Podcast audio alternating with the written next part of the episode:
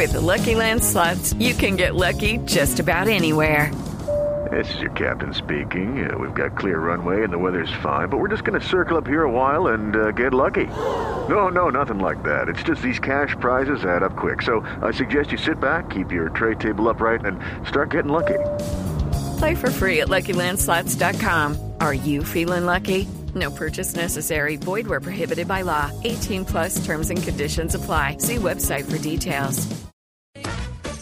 ¿Y cuál es el plan? En Blue Jeans de Blue Radio. María Clara mm, eh, y Juan Pablo, tengo varios planes para el día de hoy. Resulta que en Cali se está haciendo en este momento por parte de Confenalco un programa de responsabilidad social de cultura de desarrollo muy chévere que tiene, digamos que mm, actividades diversas para la gente que le gusta el tema del cine, de las lecturas y demás. Yo quisiera promocionar sobre todo algo que me llamó mucho la atención, que es el teatro infantil. Todo este fin de semana hay teatro infantil, es teatro para que la gente vaya en familia. Eh, digamos que tiene un costo bastante económico, vale 5 mil pesos, entonces es un buen plan para la gente de Cali.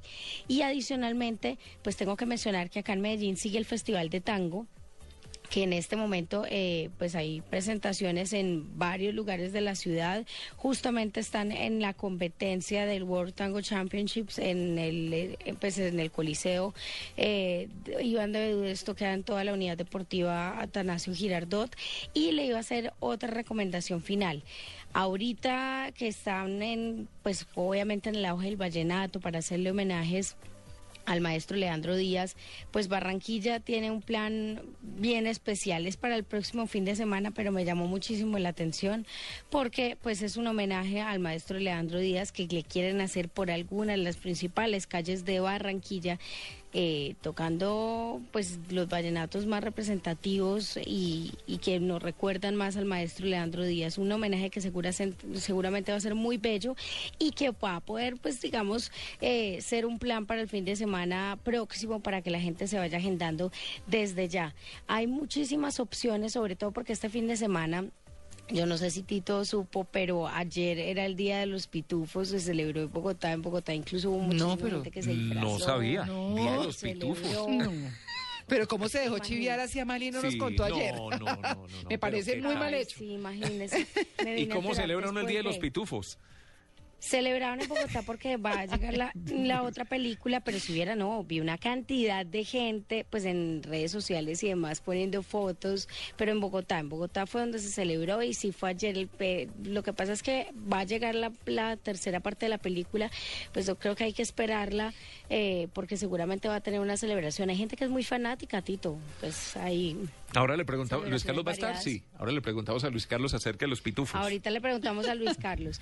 Y bueno, y hay un homenaje en Cali a los 25 años de la orquesta Guayacán.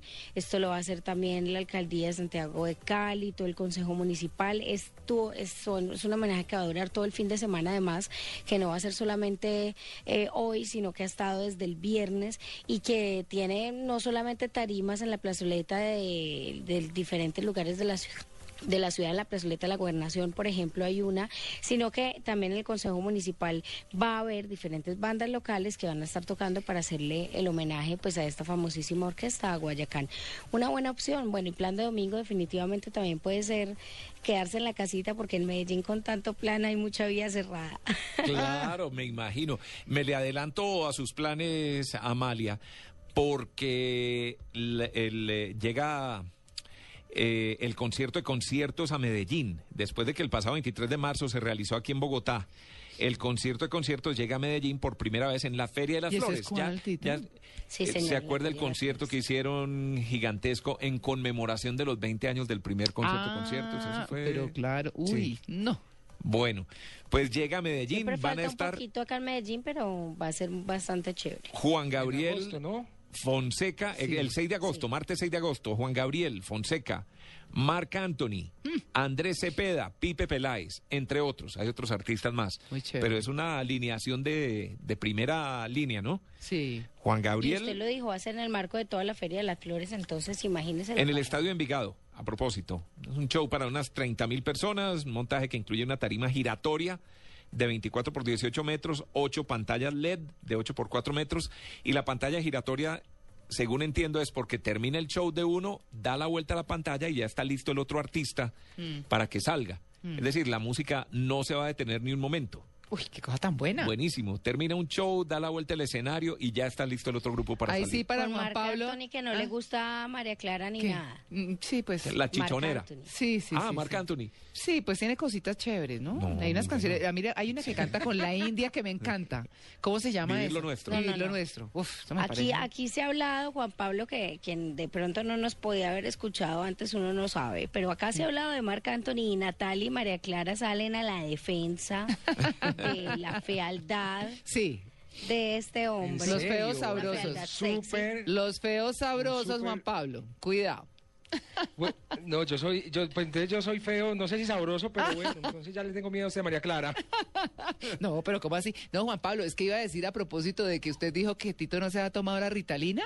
Ese concierto es para no tomar Ritalina, es para ir con todo. No, es para ir con todo, para bailar toda la noche, para recibir puñalada bailable, mejor dicho, para rematar no sé dónde. ¿Cuál es ¿Cómo esa? puñalada bailable?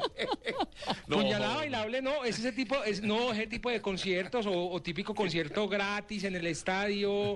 Eh, a eso lo llamo yo. Eso es muy común bailable, aquí, pues. Tito. Sí. Puñalada bailable Muy, es muy una forma de decir aquí en Medellín bastante común. Y eso para no meterle misterio ni nada, pero bueno, si le digo. Prefiero vivir. bailable, eso no es, Bueno, y me le eso no es sino que venga alguien salsero para que usted vaya a una puñalada bailable. Me le adelanto también, eh. Amalia, a otro evento, y este sí es eh, el próximo fin de semana, que es Rock al Parque en Bogotá. Ah, Sí, se va a realizar. Sabemos que ese es el evento de pronto más grande musical que se hace en. Colombia. Eh, el- al último asistieron 140 mil personas. Y, es claro, un sí. evento muy, muy grande.